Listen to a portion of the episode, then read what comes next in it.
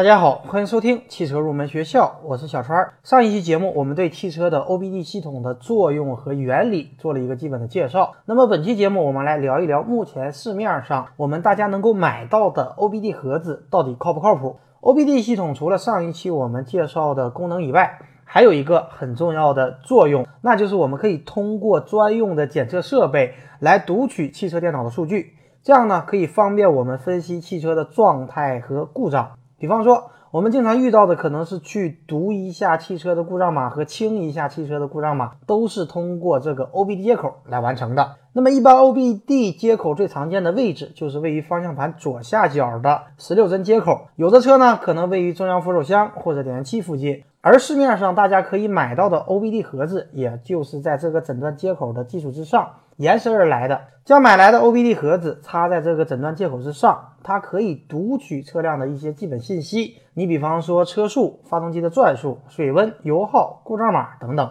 然后这些信息呢，它可以通过蓝牙或者网络输送到我们的手机 APP。基于这些信息，我们就可以得到一些延展性的功能。你比方说。现在常见的 OBD 抬头显示，将 OBD 的接线接在接口上，然后通过一个投射器，将通过 OBD 读取的数据显示在前风挡上。这样呢，车速、转速、水温、油耗等信息呢就可以实现抬头显示。还有一种常见的 OBD 盒子，通过读取汽车电脑的数据，并传送至我们的手机，记录我们每次用车的行程、油耗。急加速、急减速等等驾驶习惯，并给出我们合理的一个驾驶建议，优化我们驾驶的行为。也可以呢，通过读取数据检查一辆汽车的实时的状态，生成一个检测的报告。有问题呢，也会进行报警。而且呢，有一些 OBD 盒子也可以进行保养的一个记录，给出汽车保养的建议。另外，OBD 呢也可以实现对汽车的定位和追踪，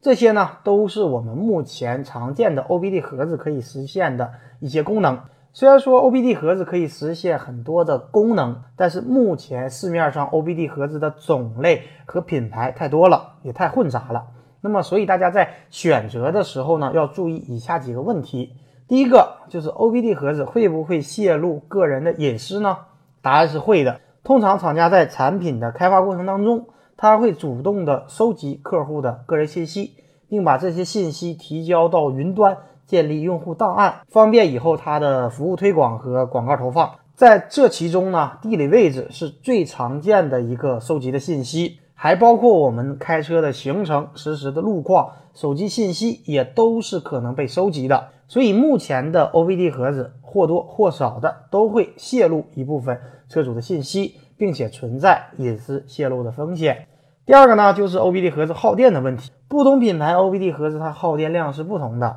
有做得好的耗电量可能要低一些，也有一些品牌相对要高一点。节目里呢，我不详细跟大家说。如果大家需要安装 OBD 盒子，可以联系我，我们一起研究讨论一下。之前呢，也有听友问过我这方面的问题。他买了一个 OBD 盒子，安装之后，车子总有故障能量，这就说明这个 OBD 盒子可能存在问题。大家在选择 OBD 盒子的相关产品时，我个人的建议是选择一些功能简单一些的 OBD 产品，因为这类产品它只是读取一下我们汽车的数据而已，在读取的这些数据的基础之上去实现一些功能。你比方说一些基本信息的抬头显示、驾驶行为分析这些功能，这些产品呢，它不会控制我们的车辆。只是对车辆的数据加以应用，但是对于一些其他更深层次的功能，你比方说通过 OBD 接口去控制车窗升降、控制车灯开关这些，我不太建议大家去尝试，可能会出现某些问题，这是我个人的一个